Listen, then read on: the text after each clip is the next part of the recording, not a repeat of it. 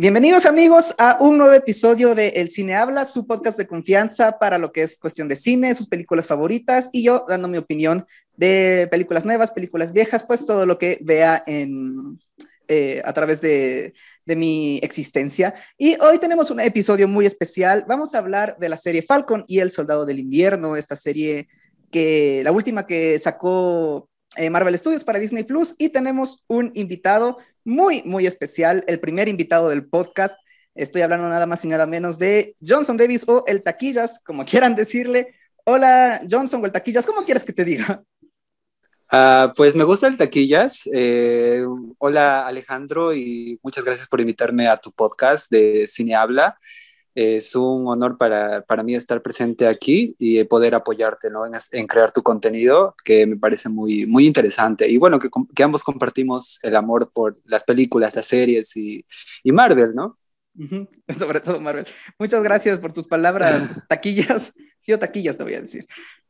Y... Sí, está perfecto. Muy bien. Eh, vamos a hablar de Falcon y el Soldado del Invierno que acabó la semana anterior con seis episodios eh, que curiosamente tú, Taquillas, que bueno, para los que no lo conozcan, el Taquillas eh, tiene su canal de YouTube donde se especializa sobre todo en hablar de box office, ¿no? De taquilla. Semana a semana nos da eh, los, las reviews, ¿no? De, de las películas, cómo terminaron en su posición en taquilla, cuáles fueron las más taquilleras, las que fueron un fracaso. Y también de vez en cuando nos da su opinión de series, su opinión de películas o de trailers, ¿no? Sí, sí, sí. Uh, más que todo, el centro de mi canal es sí la información acerca de la taquilla mundial de las películas. Eh, y ya hasta el año pasado, en septiembre o octubre, empecé a, reportar datos de streaming también. Y desde ahí que empecé también a, ver el, contenido de las plataformas, ¿no? Sobre todo de Disney Plus. Y básicamente es mi canal pero también trato de abordar más temas, como dar opiniones, de vez en cuando noticias, eh, y así, tratando de diversificar mi contenido. Sí, la verdad es que yo te sigo desde que tu canal se llamaba Johnson Davis, antes de que le cambies el nombre y todo. Muchas eh, gracias. Y realmente me parece, me parece muy interesante y como te dije, e, era mi, es, mi, es mi fuente oficial de, de box office, ¿no? O de taquilla. Y bueno, eh, hablando de la taquilla un poco, o bueno, más bien de, número de streaming de Falcon y el Soldado del Invierno, me pareció interesante que más discretamente terminó siendo más popular que WandaVision. Sí, uh, yo también, la verdad, no lo... A ver, ¿qué te digo? Claro, como que sí, me parecía un poco difícil de creer, se puede decir, porque en sí WandaVision eh, yo sentía que, cada, que con cada episodio siempre hacía tendencia, ¿no? Y, y, los días antes del viernes también como que ya la gente empezaba como a hacer eh, campaña para poder ver el episodio a primera hora el día que se libere, que era los viernes. Y eso es algo que eh, vi muy poco para Falcon y el Soldado del Invierno. Entonces yo dije que eh, pensé que Falcon y, y, el Soldado iban a tener números más bajos que los de WandaVision, pero lo que, re, lo que reportó Nielsen, que es mi fuente para hacer los reportes de streaming, eh, dice ¿no? que, que superó a WandaVision en, los, en las dos, con sus dos primeros episodios, que está mostrando mejores resultados. Igual otra fuente que utilizo, que es Samba TV, también uh, ubicó a, a, Falcon y el Soldado, el debut, uh, como 300 mil eh, usuarios más. O sea, eh, WandaVision obtuvo como un 1.4 millones de reproducciones en su fin de semana debut en Estados Unidos, en los Smart TVs de Estados Unidos, y Falcon y el Soldado hicieron 1.7. Entonces, desde el principio, como que siempre hubo más interés, ¿no? Para Falcon y el Soldado que WandaVision. Pero como te digo, yo desde mi experiencia personal sentía que WandaVision hacía como que generaba más conversación y más tendencia en redes sociales. Sí, eso me parece bastante interesante porque eh, WandaVision, yo creo que con todo lo que involucraba, ¿no? La ambigüedad con la que se manejaba la serie, que nadie sabía lo que estaba pasando, el hecho de que sea la primera serie de, de Marvel Studios en Disney Plus, eh, realmente hizo que la gente hablara, hablara y hablara de la serie, eh, generara, generara todas estas teorías locas, que a la final no se cumplió ninguna. Entonces yo creo que la gente aprendió, bueno, no aprendió, pero como que tuvo la experiencia con WandaVision, fue la carta de cambio de Marvel Studios para que la gente eh, se calmaron un poco con sus teorías locas, ¿no?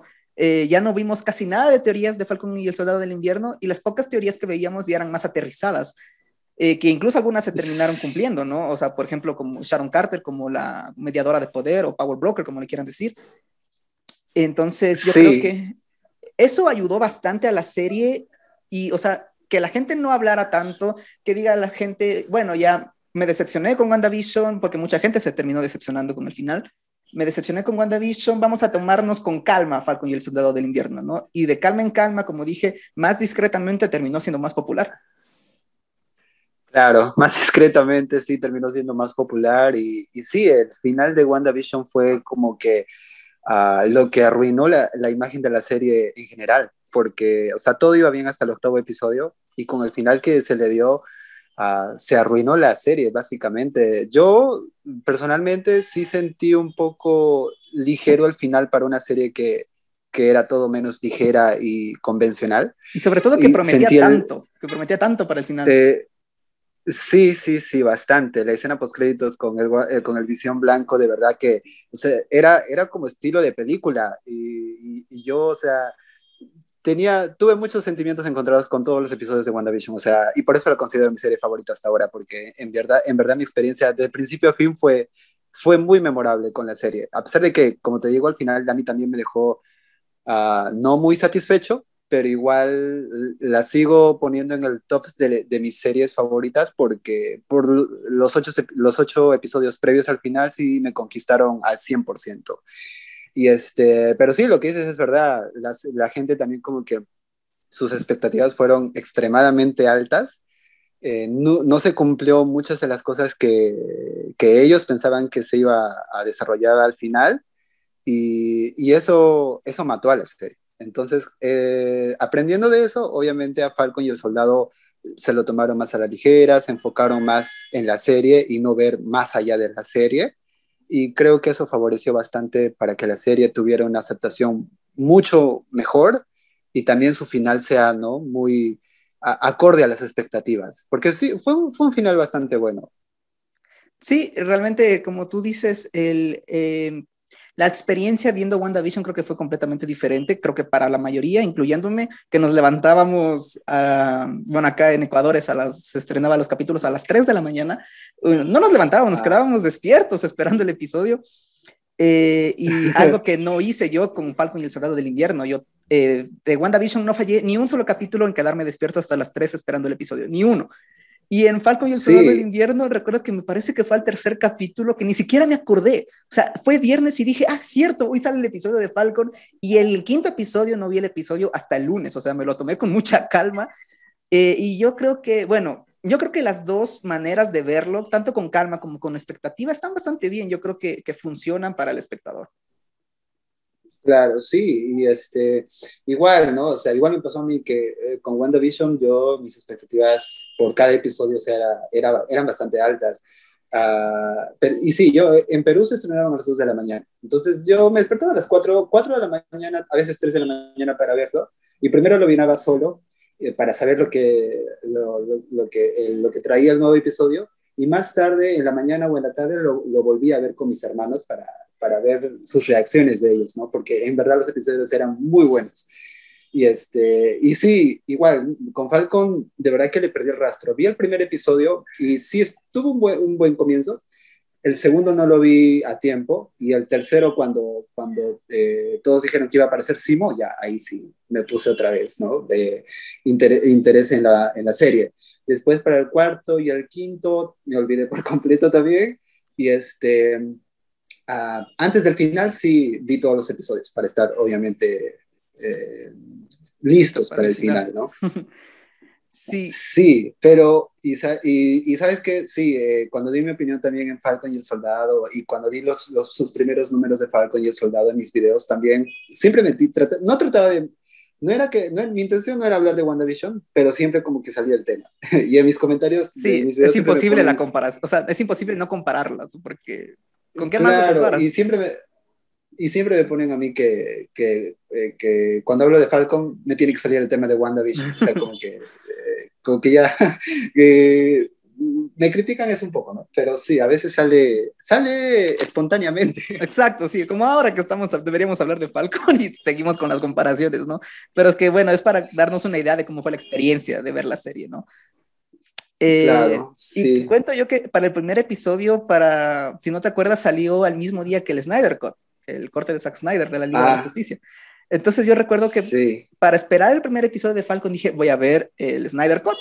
Entonces vi las cuatro horas del Snyder Cut antes de la publicación de Falcon. Entonces terminé el Snyder Cut y vi Falcon y el Soldado del Invierno. Y entonces no había punto de comparación. Eh, lo sentí muy, no flojo, pero muy calmado el primer episodio. Pero yo creo que también fue el hecho de que vi el Snyder Cut antes, que el final del Snyder Cut está repleto de acción y de emociones. Entonces, como que ahí se me cayó un poco la serie para el primer episodio, pero creo que fue más culpa mía por, por haber venido de la experiencia del Snyder Cut antes del primer episodio. Claro, sí puede ser. O sea, son dos producciones que, bueno, eh, ese, ese fin de semana fueron los estrenos más importantes y obviamente el Snyder Cut iba a ganar porque tiene, dura más y tiene mucho más tema de discusión que, que el primer episodio de, Falcon, ¿no? Pero sí, eh, el final del primer episodio sí fue como que choqueante para mí, pero no en el mejor sentido porque el nuevo Capitán América eh, lucía la verdad muy, muy malo. ¿no? De los memes que le hicieron. Sí, o sea, era, era inevitable. O sea, en el, primer, en el primer segundo que lo veías, lo relacionabas con el viejito de App. O sea, era mala suerte del actor o mala suerte, no sé, la verdad. Sí, eh, realmente, y yendo a eso, me parece bastante interesante que... Pero sí, o sea, era como que imposible. Ajá. Eh, eh, hacer un poco, o sea, bueno, los, tres primeros episodios de la serie, como tú dices, del Capitán terminaba en un cliffhanger, ¿no? El primer episodio terminó mostrándonos al Capitán América, el segundo con Simo y el tercero con Simo. Adora Milaji de Wakanda. O sea, todos los, tres primeros episodios al menos terminaron con un cliffhanger que te dejaba un poco, no picado, pero ya pendiente, ¿no? Para el próximo episodio, esto, saber qué va a pasar.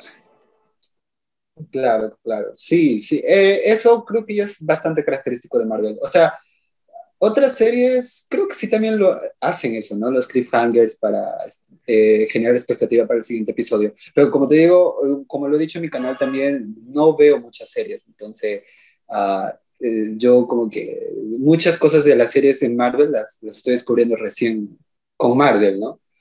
Con esto de los cliffhangers y, y, así. No, no tengo mucha experiencia viendo series, la verdad. Con, siempre he sido como que más eh, a, las, a las películas.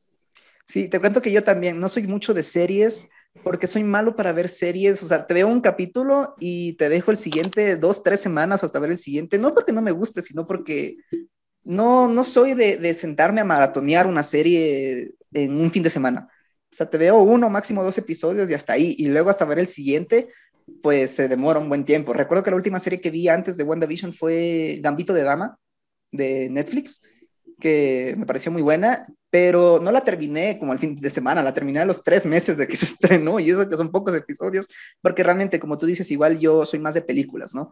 De sentarme a ver y terminar la historia a ese momento, ¿no? Eh, pero con Marvel Studios, pues es Marvel Studios, tenemos que estar ahí. Y yo creo que hablando un poquito de la, del, la técnica que tiene Marvel Studios de estrenar sus series, bueno, no Marvel Studios, Disney, Disney Plus, un episodio semanal. Eh, me parece bastante interesante. Ya no, como es WandaVision o y Falcon no son las primeras series, teníamos The Mandalorian en, hace ya como dos años, no, año y medio. Y yo creo que es una buena estrategia. ¿A ti te gusta esta forma de estrenar series? O sea, que sea un episodio semanal. O sea, de entrada no me gusta porque cuando termina el episodio, o sea, quieres más, ¿no? Sobre todo con los cliffhangers que tienen, obviamente como que es, es, eh, es difícil tener que esperar siete días para, para ver qué, qué, va a pasar.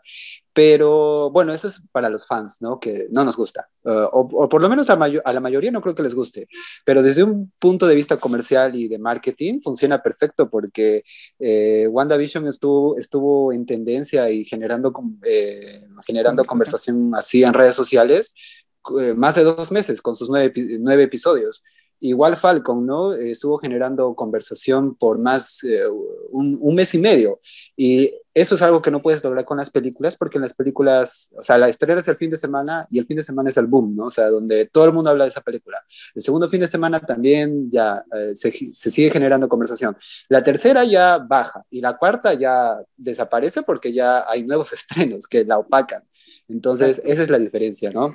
Ajá. Con una serie eh, alargas, alargas el tiempo de conversación, la expectativa, entonces, y Disney Plus está haciendo muy bien eh, en, en, ese, en ese tema comercial, porque sus series están abarcando más tiempo en el mainstream, cosas que las series de Netflix no están haciendo, porque Netflix lanza todos los episodios en un solo día y la, y la conversación se genera tres, cuatro, o quizás, claro, ese fin de semana, o quizás ya dos o tres semanas más, pero ya ahí muere. Y ya estrenan más películas, o sea, no se aprovecha bien el tiempo cuando, cuando estrenas todos los, los, episodios en un solo día. Sí, justo eso iba a llegar. Eh, Netflix te saca contenido en balde, o sea, te saca series y películas todas las semanas que, o sea, tú no tienes tiempo de verlas todas, ¿no? Y bueno, como tú dices, saca un, todos los episodios de la temporada de una y lo que hace es que la gente se acabe el episodio, en, o el, la, la, temporada en un, en un, día, en dos días, y pues termina la serie de la tendencia en tres, cuatro días y a la siguiente, ¿no? A la siguiente serie que teníamos programada.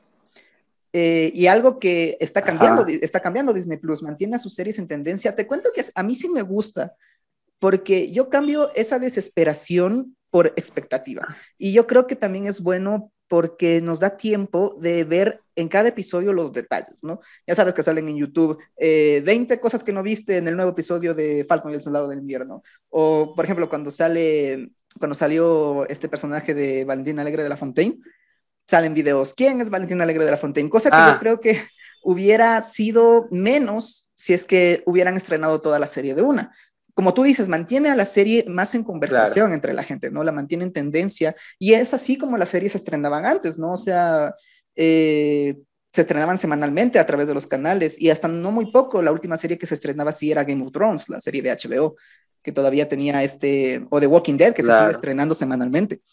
Entonces yo creo que es una buena estrategia de Disney Plus mantener a sus series en más tiempo en tendencia, a diferencia de Disney. Por ejemplo, ¿te acuerdas cuando se estrenó Cobra Kai en Netflix? En Netflix creo que fue en enero.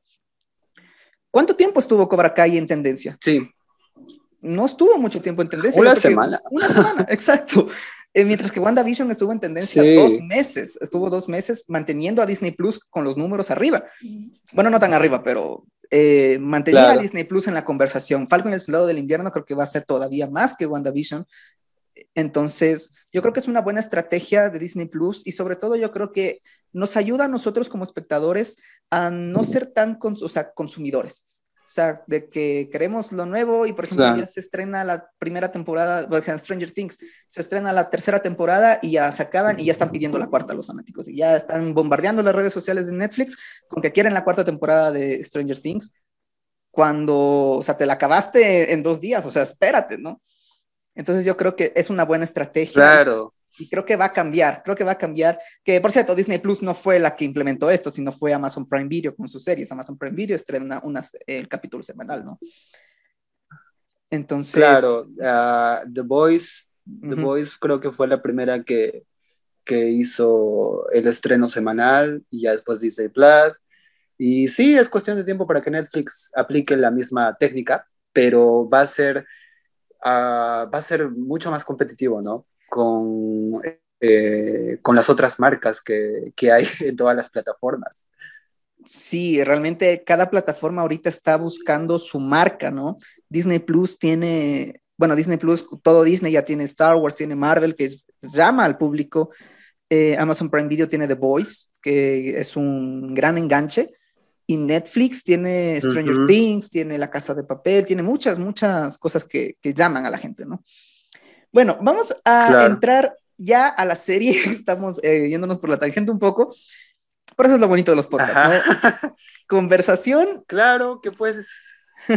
Podemos Exacto, hablar. que puedes hablar de, de muchas cosas, uh, pero uh, tocar muchas cosas de un solo tema, ¿no? Ajá. Claro.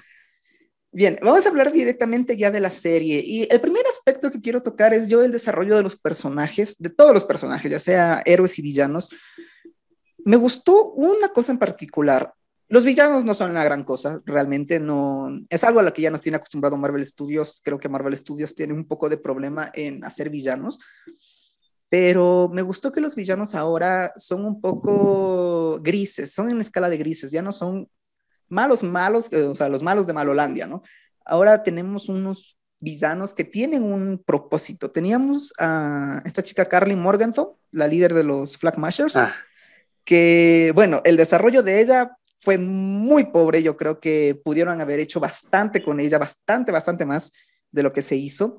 Pero en sí, la lucha que ella tenía, pues podía entenderse, ¿no? Teníamos a John Walker, que, bueno, terminó siendo más un antihéroe, que igualmente tú podías, eh, yo creo que sí, sí podías llegar a empatizar con él el hecho de que, de que pues el nuevo Capitán América se lo ganó por sus méritos como soldado, no era una mala persona en un inicio, mata al Flagmasher por, porque mataron a su amigo, o sea, tenemos estos villanos en escala de grises que no son ni buenos ni malos, ¿no? Solo actúan. Eh, y teníamos, bueno, Batroc, el, el, este francés, que ya lo habíamos visto en, en Capitán América y el Soldado del Invierno en la película que bueno, aquí aparece, aparece por, en el primer episodio, de hecho, en el avión, él creo que sí, bueno, un poco villano de papel, ¿no?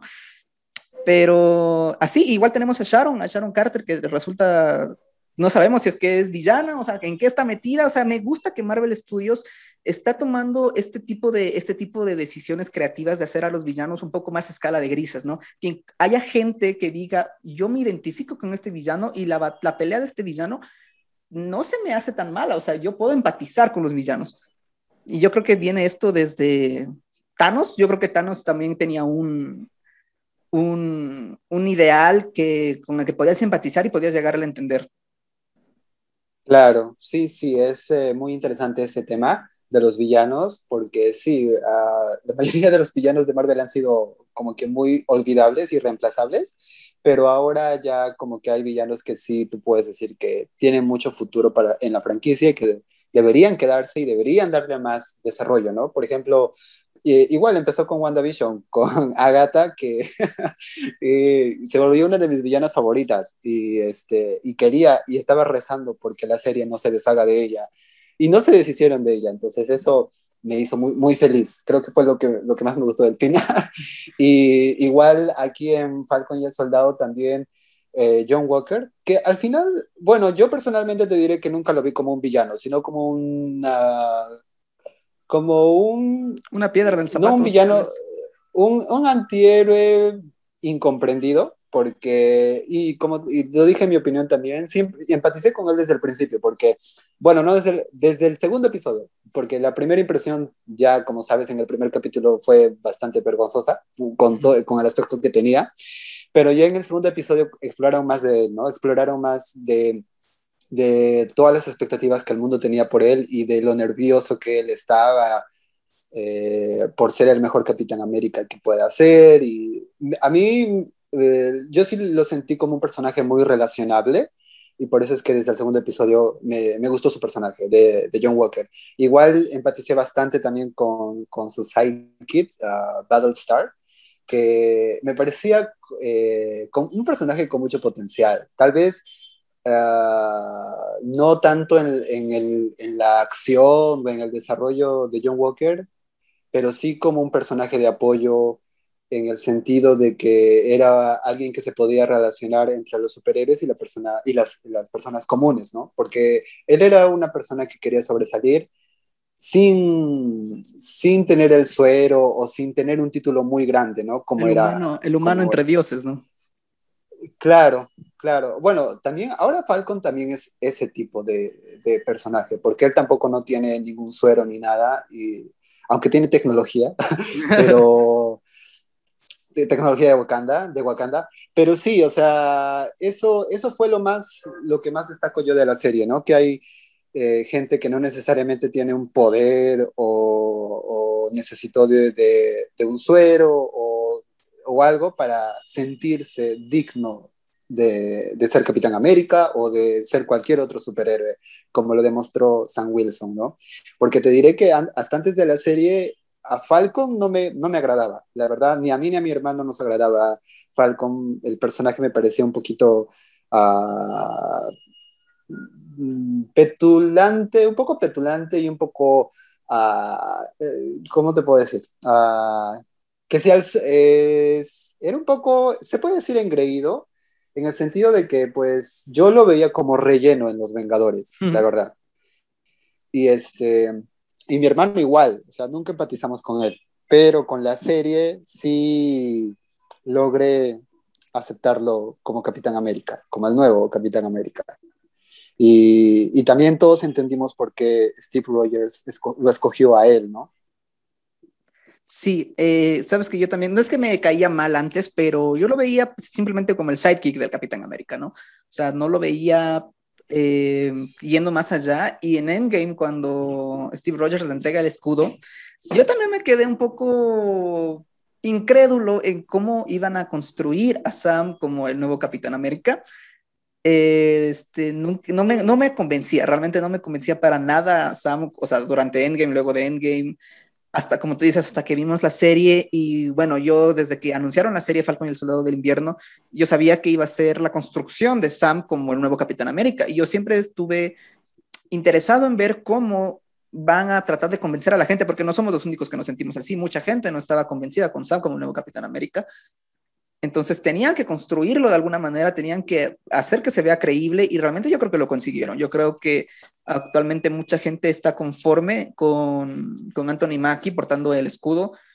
Y bueno, se, ahora están rumores, están rumores, no ha sido nada confirmado a pesar de que The Hollywood Reporter ya lo confirmó como oficial, eh, de que vamos a tener una corta película del Capitán América con Anthony Mackie protagonizando. Ah, sí, Sí, sí, sí lo vi y este, me parece muy, muy importante, ¿no? Que él se le haya dado ese trato a, este nuevo Capitán América, porque sí había mucha como que especulación de si iba a haber segunda temporada de, del Capitán América y el Soldado del Invierno, como se terminó la serie, o si iba a continuar la historia en una película. Y, y le dieron una película, ¿no? Y eso es muy importante y demuestra que la serie realmente fue todo un éxito. Sí, y yo creo que es importante porque le das más, le das más pantalla, ¿no? O sea, en una serie, bueno, lo construyes, pero ahora es el momento de que en la pantalla grande demuestre. Y bueno, te cuento que yo, mi trilogía favorita de Marvel es la del Capitán América, definitivamente. Eh, muchos tienen a Capitán América del primer Vengador como que muy abajo, pero yo creo que es una película con bastante valor y que ha adquirido una importancia a través de los años, sobre todo con esta serie El, Soldado del Falcon y el Soldado del Invierno. Eh, la película Capitán América y el Soldado del Invierno se me hace buenísima, se me hace muy buena. Mi favorita de todas es Civil War, pero la tercera del Capitán América. Eh, a muchos no les gusta porque la dirección de los hermanos rusos es bastante sucia. Es como que durante las, durante las peleas son acercamientos de cámara muy cerrados, la edición va así, corte, corte, corte, corte, corte. Hay gente que no le gusta eso, pero yo creo que eso le da como que más realismo, más, más, eh, que, te que te metas más tú en, en, las escenas de pelea, ¿no? Eh, y entonces, claro. cuando salió la noticia de, de, que van a ver una cuarta película del Capitán América con Anthony Mackie, se supone, o sea, todo esto lo manejamos como rumores, ¿no? No ha sido nada confirmado ni por Kevin Feige, solo The Hollywood Reporter eh, anunció la noticia, que va a, ser, va a estar eh, escrita y no sabemos quién la va a dirigir, pero va a ser el mismo que hizo el showrunner de Falcon y el Soldado del Invierno, que es Michael Spellman. Claro, sí, sí. Uh... Del Capitán América diga, sin los hermanos rusos, mmm, no sé cómo, iba, cómo irá a salir eso. Bueno, ya que el director todavía no está confirmado, pues quién sabe, ¿no? Quién sabe y quizás los traigan a ellos de regreso, pero pero no, igual Marvel siempre ha sabido, ah, otra cosa de, en la que ha destacado la franquicia es que ha descubierto nuevo talento, sobre todo detrás de cámaras. Eh, pasó con los hermanos Russo y con otros directores, y creo que si es que eh, ah, contratan a un nuevo director, confiaría, ¿no? Confiaría en que Kevin Feige y todos los productores van a escoger a la persona indicada para esta nueva película. Sí, realmente, y ahorita está en un punto muy difícil en el que puedas eh, cagar una película del Capitán América. O sea, las películas del Capitán América están en un nivel, wow. Entonces tienen un muy buen nivel atrás, ¿no? Eh, bueno, claro. Centrándonos un poco más ahora en lo que es el apartado visual de la serie, en tu video dijiste que no te terminó de agradar el traje de, oh, del Capitán América. De Falcon.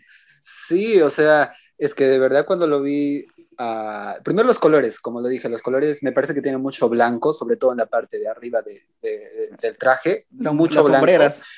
En el, eh, claro, en el, en el tema del balance de colores, sí, yo muy, muy blanco, excesivamente blanco en la parte superior del traje. Eso fue lo que no me gustó. Lo, lo otro que no me gustó fue que los Googles estaban conectados al traje y se veía súper incómodo. O sea, es incómodo para el actor, y, pero también la serie logra incomodar al espectador. Por lo menos yo sentí eso. O sea, lo sentí muy incómodo en las peleas y que, y que no lo dejaban mover, eh, la que le afectaba la movilidad al personaje. Entonces, eh, eso me parecía muy contraproducente del traje.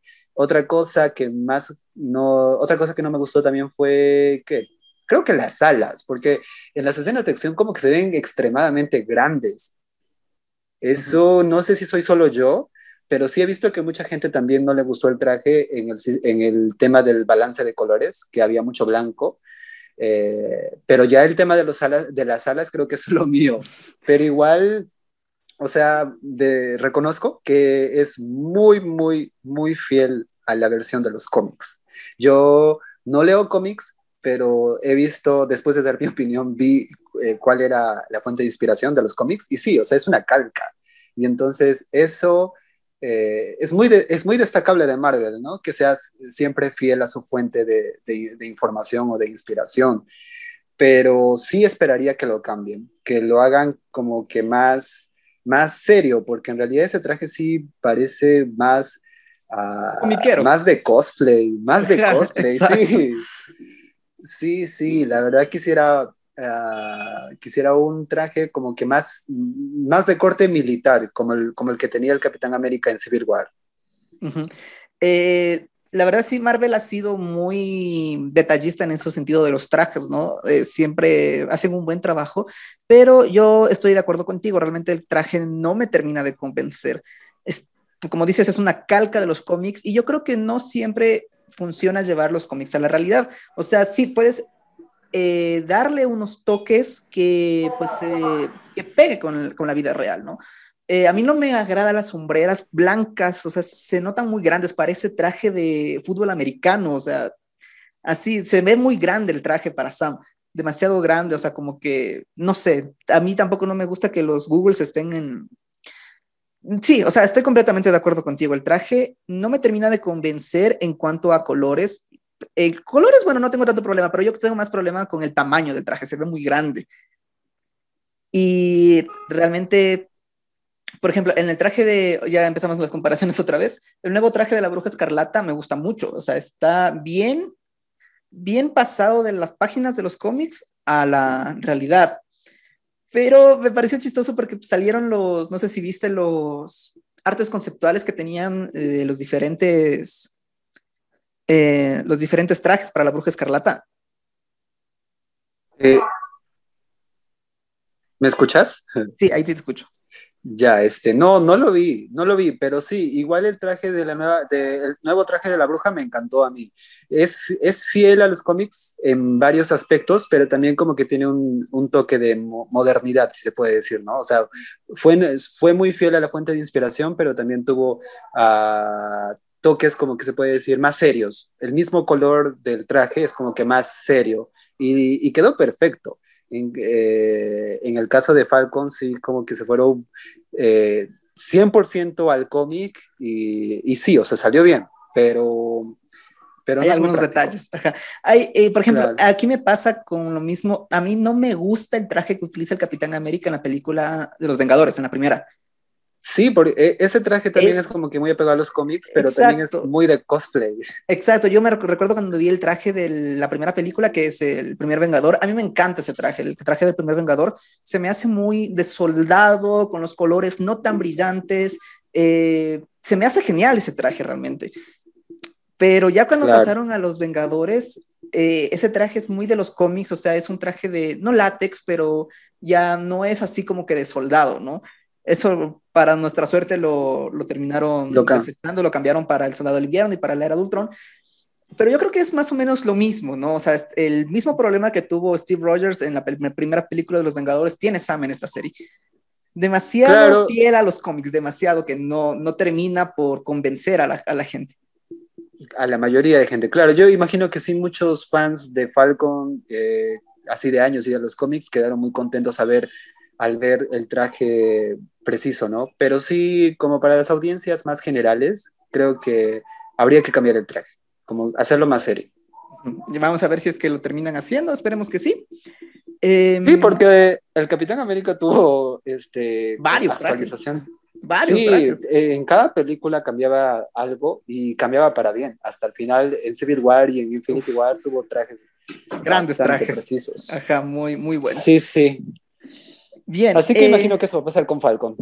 Esperemos, esperemos que sí. Ahora, hablando un poco de Bucky, el soldado del invierno, ¿qué te pareció el desarrollo de Bucky en la serie?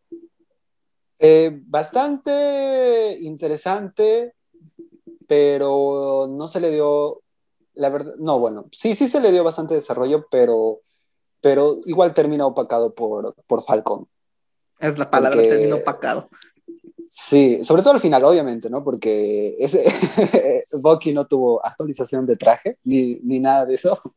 Uh, pero sí, muy interesante. Me, me, me, gustó bastante que abordaran el tema de sus traumas y sobre todo en el primer episodio cuando trataron el tema de, de su amigo, el viejito asiático, y de su hijo.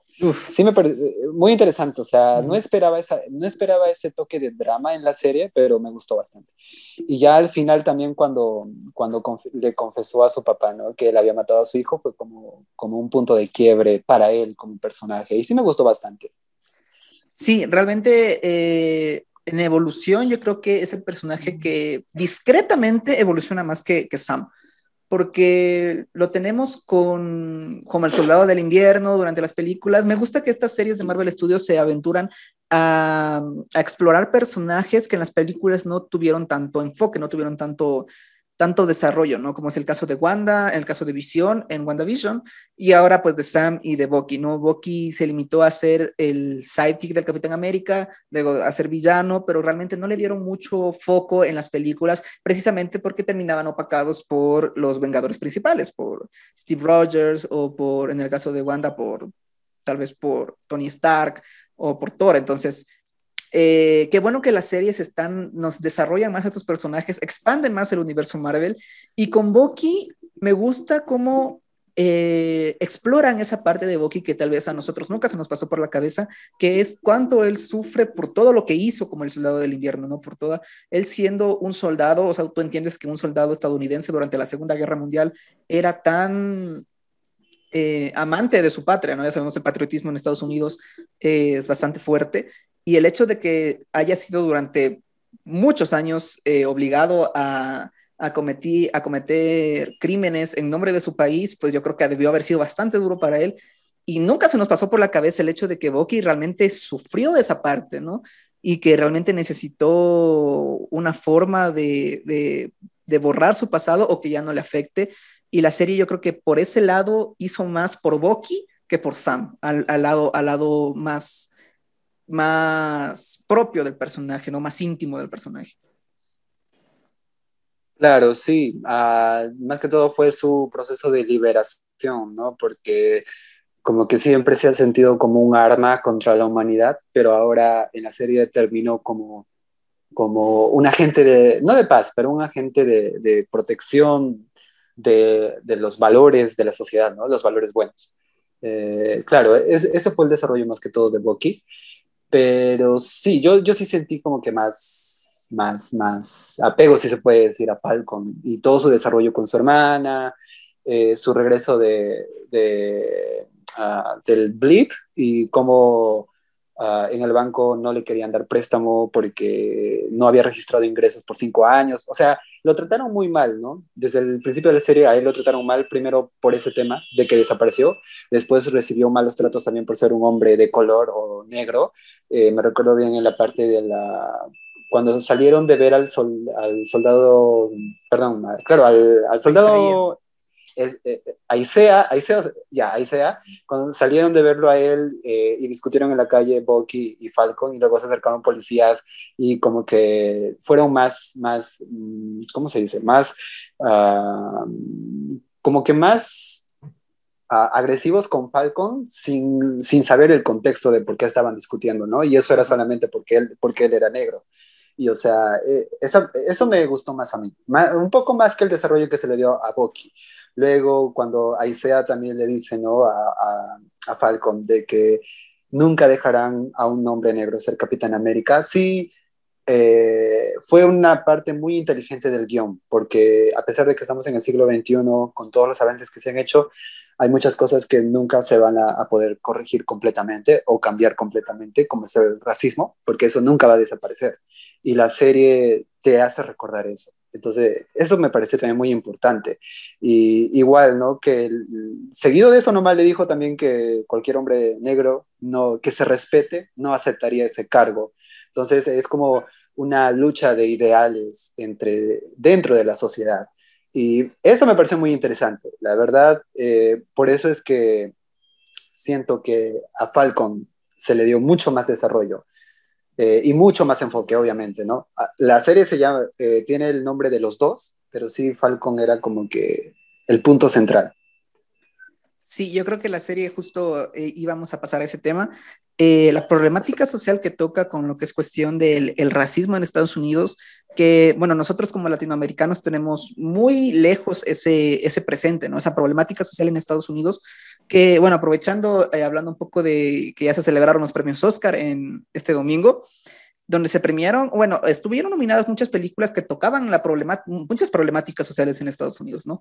Teníamos Judas and the Black Messiah, que tocaba el racismo, eh, One Night in Miami también tocaba el, el, racismo, Nomadland era de la gente nómada en Estados Unidos, y mucha gente se quejó de que los Oscars estaban pues siendo inclusivos, ¿no?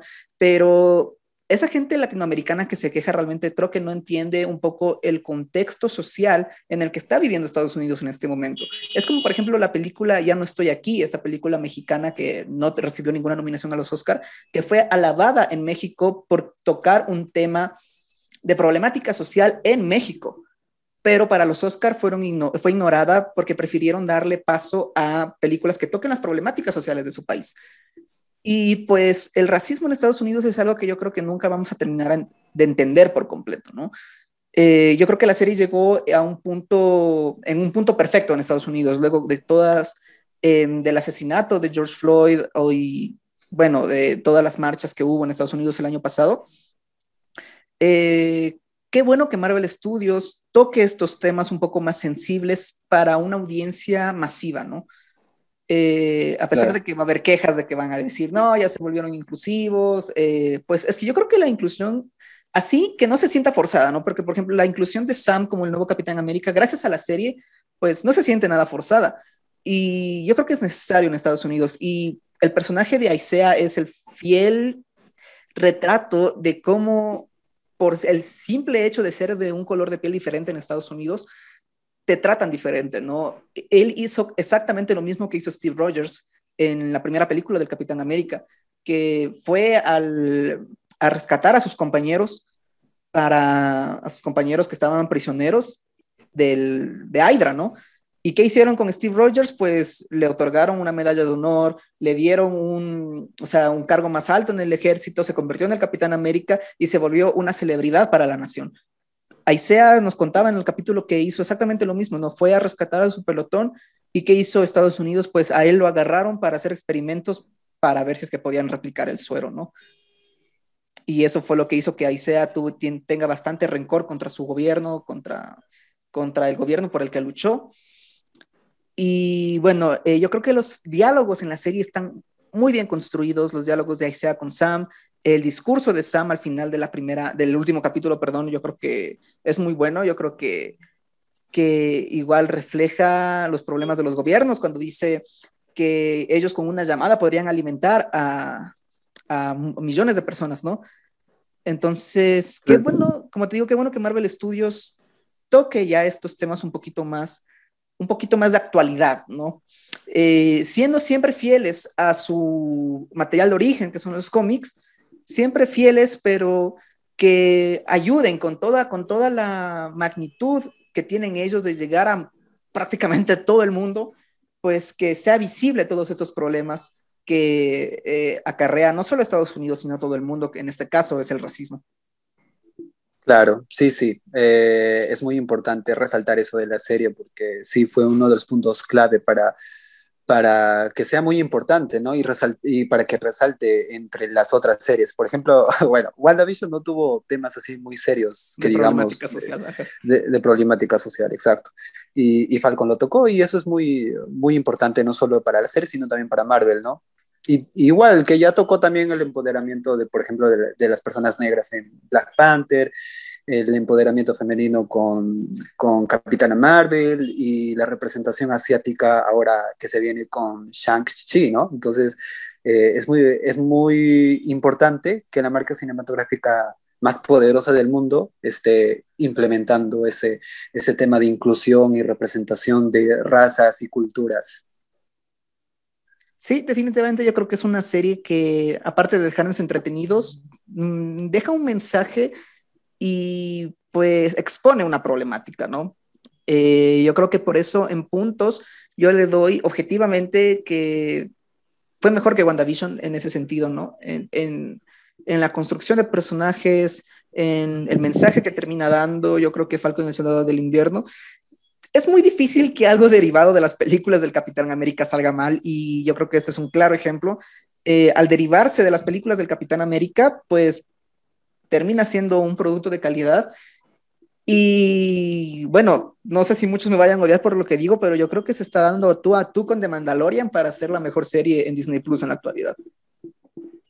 Pues la verdad, yo no he visto The Mandalorian todavía.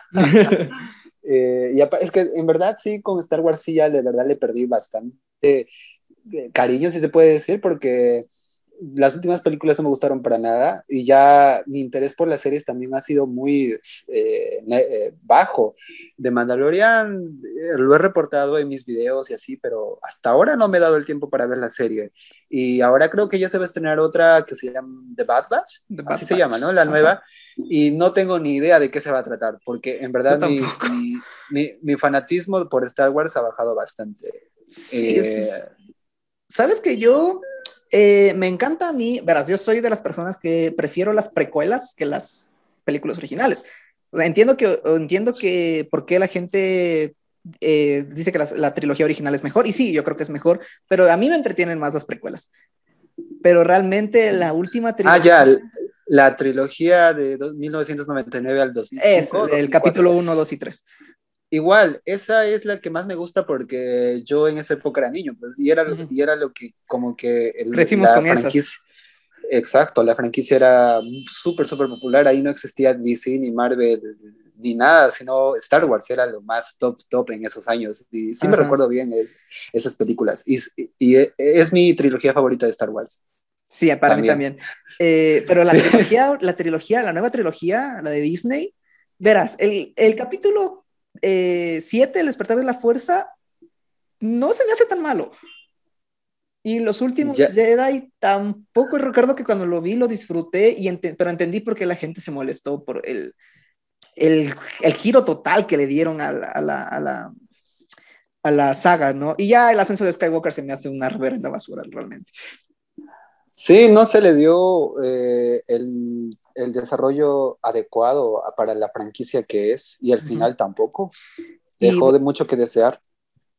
bueno, muchos se quejan de que, bueno, Disney mató la franquicia, ¿no? Y es muy raro, es muy raro que Disney haga eso, ¿no? O sea, que lleve por un mal camino. Por ejemplo, no sé si viste Rogue One, Eh, no, no, no la vi.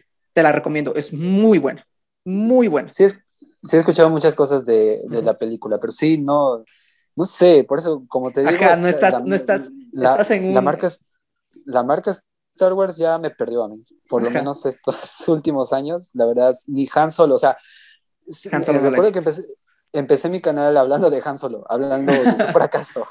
Y este, ah, no, pues, o sea, por, por lo único que ahora que ubico a Star Wars es por ya de Mandalorian, que es súper popular.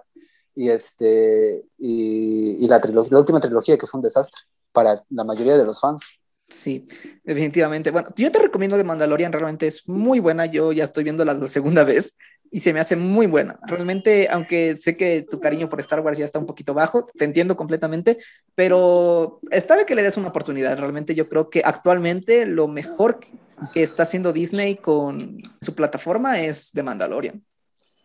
Pues, bueno, sí, ah, eh, yo he escuchado, o sea, cuando estuvo estrenándose WandaVision, los fans de Star Wars estuvieron como que eh, haciendo recordar a todo el mundo que de Mandalorian es mejor. Y igual, cuando se estrenó Falcon, uh, seguía habiendo campañas eh, para hacernos recordar a la gente que de, Mandalorian, sigue... es el producto estrella de Disney Plus. Exacto, que es lo que es lo que empezó todo en realidad y que es que sigue siendo, sigue estando al frente. Pero sabes qué, WandaVision y, y Falcon superaron el debut de, de, Mandalorian en, en Disney Plus. Claro, o sea, pues supongo que por la cantidad de suscriptores, Marvel es mucho más popular que Star Wars en la actualidad. Claro, sí, sí, pero no, igual no hay que desacreditar a The Mandalorian, porque en realidad eh, es la serie que está salvando a la, a la, franquicia de Star Wars después de su trilogía en el cine que, que no, no, resultó muy bien. Y bueno, pasando un poco de coles a nabos, eh, ¿viste Wonder Woman 1984? No la he visto todavía. Eh, yo quiero verla en el cine y este y no, los cines en mi país todavía no están abiertos. Estoy esperando. Ah, no están abiertos. no están abiertos hasta ahora. Han cerrado desde, desde hace ya más de un año porque cerraron el 15 de marzo y hasta ahora no han abierto. Y, y, quiero ver. No he visto Tenet, no he visto Wonder Woman, no he visto ningún blockbuster. Godzilla. Godzilla, eh, no he visto esas películas porque en serio quiero verlas en el cine. quiero que mi, mi, primera impresión sea en la gran pantalla. Bueno, no creo, no creo que sea novedad para ti el hecho de que ha recibido críticas malas Wonder Woman 1984. Ah, sí, sí, o sea, sí, sí estoy al tanto de todo porque uh, con el Snyder Cut igual también hicieron como que memes y chistes de Wonder Woman 84. Entonces sí sí sé que tuvo una recepción bastante mixta a negativa y, no sé, pues eh, tengo, tengo miedo de que no me guste tampoco a mí, pero igual, o sea, yo soy muy fan de Gal Gadot, del personaje y de Patty Jenkins y dudo mucho que no me guste, pero igual quisiera ver si cuáles son los puntos negativos que tiene, ¿no? Y cuando vea la serie, cuando vea la película voy a dar mi opinión en mi canal. Genial. Yo soy de la gente que le entretuvo, pero dijo, what the fuck, ¿qué estoy mirando? Porque realmente la película es como sacada de, de los ochentas, literalmente. O sea, cogieron la película de los ochentas y la trajeron en una época en la que la, las franquicias de superhéroes tratan de ser un poco más serias, ¿no? Pero bueno, ¿por qué quise tocar el tema de Wonder Woman 1984? Porque como estábamos hablando de Star Wars, eh, Patty Jenkins está ahorita en un proyecto de una película de Star Wars. Sí, sí, sí, sí. Eh, no sé cómo se iba a llamar el, la película, pero sí, sí, me recuerdo que hice un video de ese tema. Y yo recuerdo que cuando salió la noticia yo estaba súper feliz porque Patty Jenkins, el trabajo que hizo con Wonder Woman, con la primera a mí me encanta. Wonder Woman, la primera es genial. Pero cuando vi Wonder Woman 1984 se me bajaron las expectativas. Mm, y ahora estoy con miedo de que vaya a ser Patty Jenkins porque Lucasfilms no es como Marvel. Marvel eh, no le da tanta libertad creativa a los escritores y directores porque quieren ellos mantener su universo. Algo que, por ejemplo, ha fallado con Warner, ¿no? Que Warner, al darle mucha libertad creativa a sus, directores y escritores, terminan eh, derrocando un poco el universo, ¿no? Por ejemplo, Wonder Woman 1984 no es nada fiel a lo que vendría después, que sería Batman contra Superman, que se supone que ocurre en el futuro, ¿no? Hay, mucha, hay muchos hoyos argumentales, muchos, muchas fallas en la lógica, y es precisamente porque no tienen un productor como Kevin Feige que mantenga a línea todo lo que ocurre en el universo. Claro. Sí, ese es el problema principal de, de DC y de Star Wars, creo que también, porque un productor principal así como Kevin Feige no tienen. Lo último que me recuerdo que, que leí fue que era una, una, ejecutiva que era la que veía todos los proyectos, no me recuerdo. Eh, se apellidaba Kennedy, creo, o Kennedy, algo así. La cosa es que sí, desde Han Solo ya le perdieron confianza Después ya... Y, o sea, Star Wars precisamente yo creo que cayó en un hoyo porque la primera película fue dirigida por J.J. Abrams, eh, la segunda por Ryan Johnson, y Ryan Johnson tenía una visión completamente diferente del universo de Star Wars. Y pues cambió todo, cambió todo. Y o sea, al no tener una persona que le diga a Ryan Johnson, no, las cosas tienen que ser así, así tienen que ser las cosas, le dieron libertad totalmente creativa y quisieron. El universo de Star Wars se fue por un lado que nunca debió haberse ido. Algo que, Marvel, que Marvel Studios estuvo consciente desde el inicio y que Kevin Feige siempre está poniendo a raya. Por eso muchos directores han rechazado trabajar con Marvel Studios, ¿no? Edgar Wright, por ejemplo, que iba a dirigir la primera de Ant-Man. Patty Jenkins iba a dirigir la segunda de Thor. Y Scott Derrickson eh, renunció a dirigir la segunda de Doctor Strange precisamente por la falta de creatividad que les dan para mantener su universo en un estándar de calidad que les ha funcionado y que lastimosamente el universo DC y Star Wars no han podido eh, mantener. Claro, sí, eso, bueno, tiene sus pros y sus contras, creo, porque en realidad eh, Warner es el único estudio que da esa libertad creativa que se, o sea, te da a los, a los cineastas que se puede considerar autores porque no solamente dirigen, ¿no? sino también son escritores y no solamente se involucran en, la, en el guion y la dirección, a veces también producen y tantas cosas que hacen. Ya, este tipo de directores como que buscan siempre más a Warner porque ese es el único estudio que eh, te da libertad creativa, pero también te da un presupuesto bastante alto, cosa que Disney no hace, nunca lo ha hecho, creo. Mm, no da mucha libertad creativa, ajá. Y Universal creo que ha hecho muy contadas veces, pero sí, eh, algo que yo destaco en Warner es eso, ¿no? Que se arriesga. Y, por ejemplo, le ha, le ha, funcionado así excelente en muchas ocasiones y en muchas otras ocasiones también le ha resultado pésimo.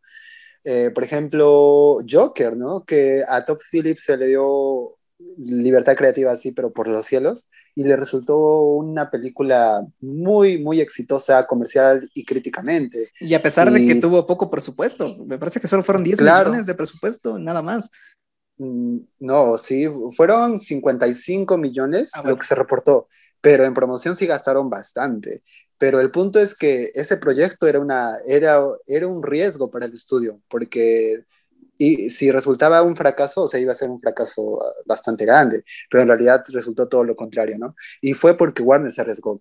Otro proyecto en el que puedo pensar que, que fue riesgoso, diría que también es Interestelar de Christopher Nolan, porque es un, eh, toca temas no muy, ah, se puede decir un poquito difíciles de comprender, de comprender y asimilar como espectador, tiene efectos especiales de punta, pero el guion sí es como que, o sea, tienes que ver a la película más de una o dos veces para entenderla bien, bien, bien.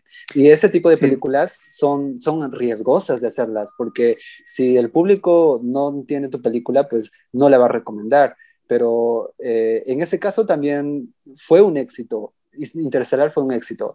Después, otro, otro riesgo que tomó Warner fue con Mad Max de George Miller, que también es una película así única en su clase, y que no es muy mainstream, la verdad, pero que conquistó a todos los críticos. Sin embargo, ahí sí la taquilla fue no, no pésima, pero sí no, no, fue, no fue lo que se esperaba. ¿no?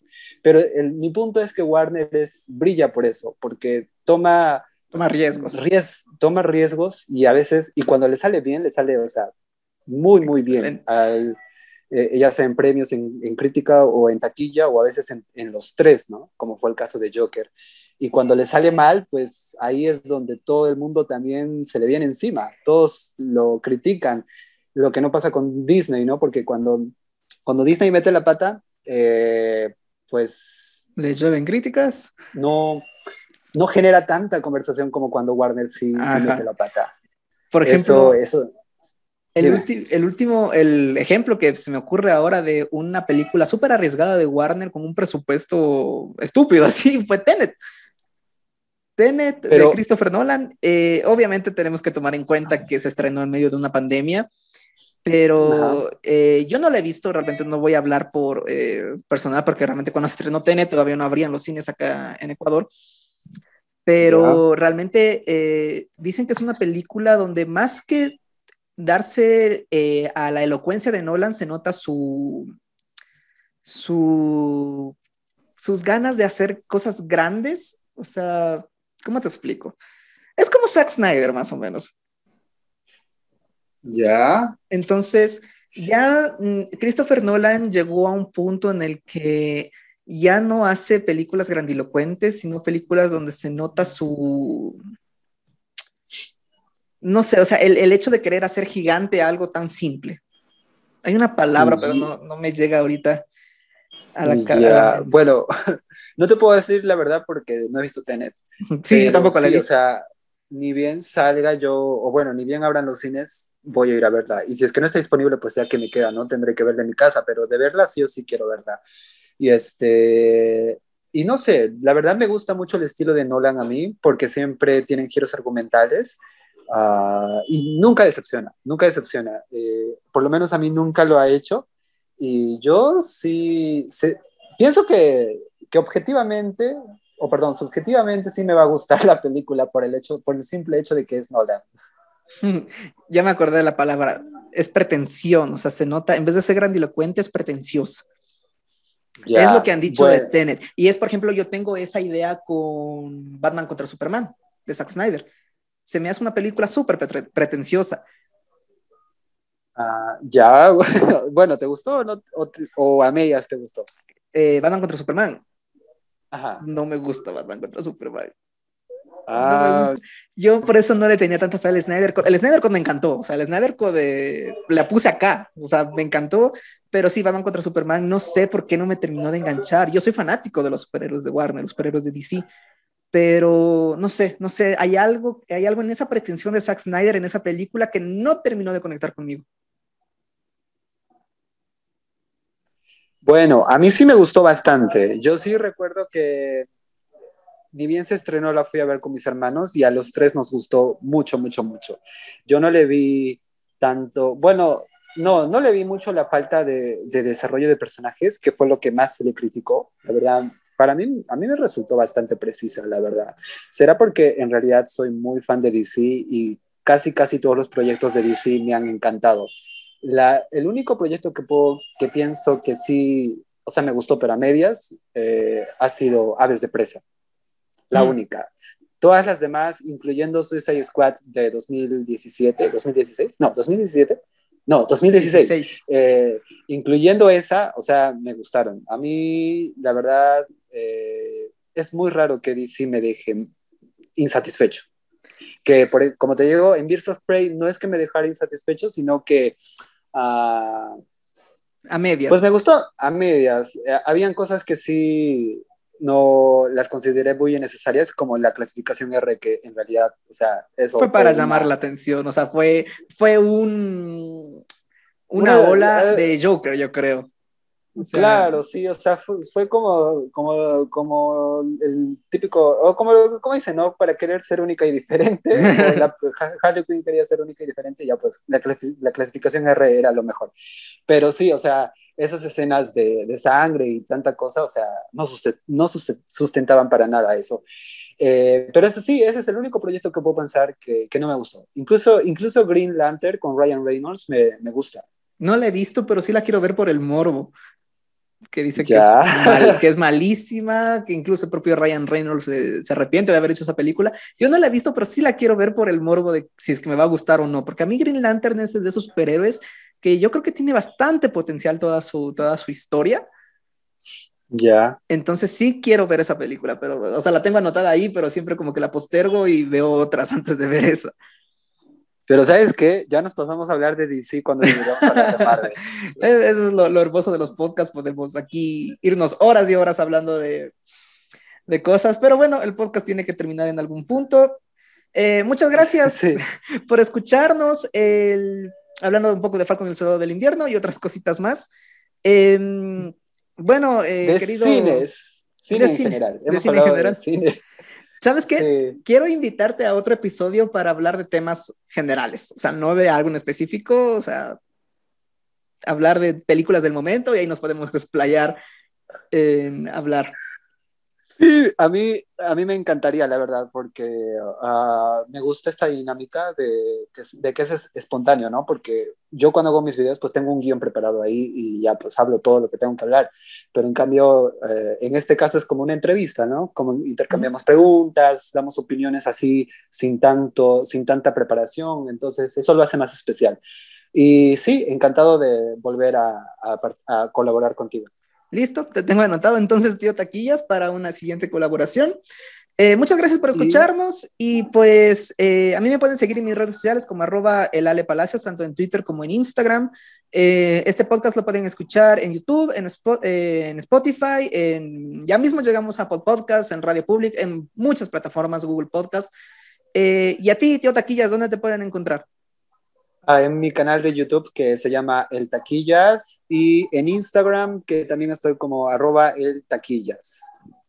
Listo, vayan a ver su contenido, realmente es muy bueno eh, para los que nos interesa bastante cómo van las películas. Eh, por ejemplo, ahorita que estamos en un momento muy complicado donde Godzilla contra Kong terminó salvando el cine. sí, impensable porque el Monsterverse también como que pasó por muchas etapas difíciles, pero ahora está en un buen momento, tanto que eh, ahora se piensa continuar con esta franquicia, ¿no? Muy interesante. Sí, muy bien. Entonces, eh, si es que quieren eh, ver todos los reportes de taquilla de las películas actuales, tenemos Nobody, Demon Slayer y todas las películas que están en el momento y cuál es su progreso, cuál es su desempeño en el box office, pues pueden seguir al Taquillas en su canal de YouTube. Este viernes viene ya el episodio de Mortal Kombat y nos vemos ya. Listo, chicos. Muchas gracias. Eh, tus palabras de gracias. taquillas, por favor. Sí, gracias Alejandro por invitarme una vez más. Uh, fue muy especial hacer este podcast. Es el primero que hago y muchas gracias por considerarme a mí para poder colaborar contigo. Igual a todos tus oyentes de tu podcast, saludos a todos, eh, a todos los cinéfilos. Y nada, se, ¿qué más puedo decir? que sigan viviendo la magia del cine, ya sea en sus casas o si es que tienen un cine abierto, pues en la gran pantalla, ¿no? Listo, muchas gracias taquillas por acompañarme y a ustedes nos estaremos viendo en un próximo episodio. Listo. Chao.